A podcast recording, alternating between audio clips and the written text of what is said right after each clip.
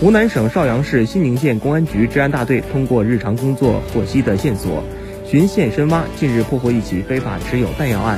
抓获嫌疑人徐某江，收缴子弹七十发。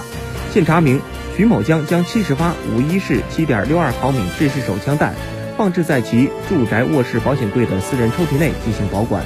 放置子弹的抽屉系徐某江单独使用。